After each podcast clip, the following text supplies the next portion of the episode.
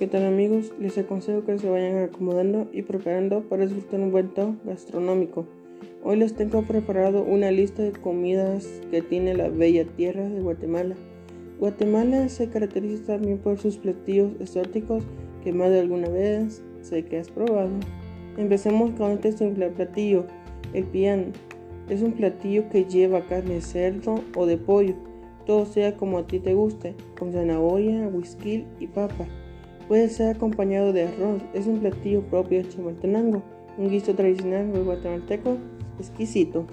El tapado garífuna es un platillo representativo de Livingston, Sabah. Se caracteriza por ser una sopa elaborada con leche de coco, plátanos, vegetales y sobre todo pescado. Se dice que a fines del siglo XIX la mano de obra que se envió en la costa del Atlántico propició la migración de las personas de las islas del Caribe quienes trajeron sus propias recetas. El tapado es básicamente un caldo de mariscos que se diferencia de otros por la leche de coco. Estofado de tepán, una receta de un mestizaje cultural. El estofado es una técnica culinaria europea que se trata de una cocción lenta que ayuda a incorporar los sabores y debido a la larga exposición en fuego se precisa de jugos para que las carnes no se resequen. El vino abundante en Europa es la base de esta preparación, es algo particular del estado guatemalteco, que sustituye el vino con un fruto jugoso y abundante, como el tomate.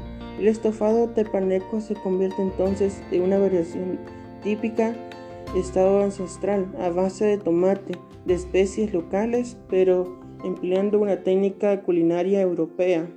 Y claro, no podría faltar los famosos chuchitos. Estos se elaboran en base a masas de maíz, con una salsa o recado de carne de repollo o de cerdo. También existe una variación dulce del chuchito.